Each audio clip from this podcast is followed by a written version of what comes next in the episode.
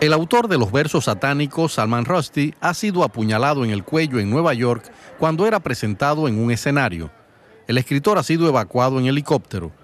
Sobre Rushdie pesa una fatua de muerte emitida en 1989 por el ayatolá Ruhollah Khomeini.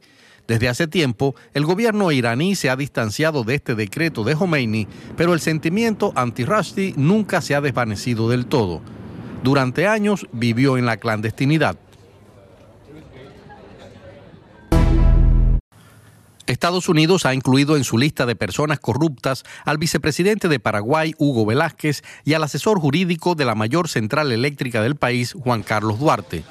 Ambos funcionarios fueron acusados por Estados Unidos de participar en actos de corrupción significativos, entre ellos el soborno de un funcionario público y la interferencia en procesos públicos. El vicepresidente ya ha anunciado que dimitirá de su cargo y renunciará a la precandidatura a la presidencia del país. El alto comisionado para la paz de Colombia, Iván Danilo Rueda, anunció este viernes en Cuba que el Ejecutivo intentará retomar las conversaciones con el ELN, el grupo guerrillero Ejército de Liberación Nacional.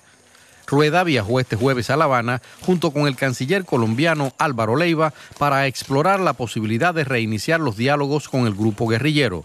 El nuevo presidente colombiano y excombatiente del M-19, Gustavo Petro, ha prometido establecer la paz total en el país.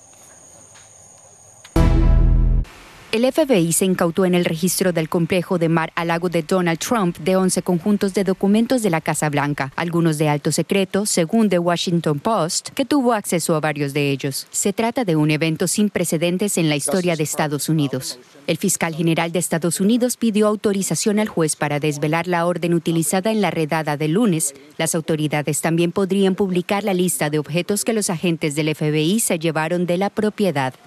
El expresidente de Estados Unidos, Donald Trump, animó este viernes a la publicación inmediata de la orden de registro a su casa. El Este fin de semana podrá apreciarse en el cielo la anual lluvia de meteoritos conocida como las Perseidas.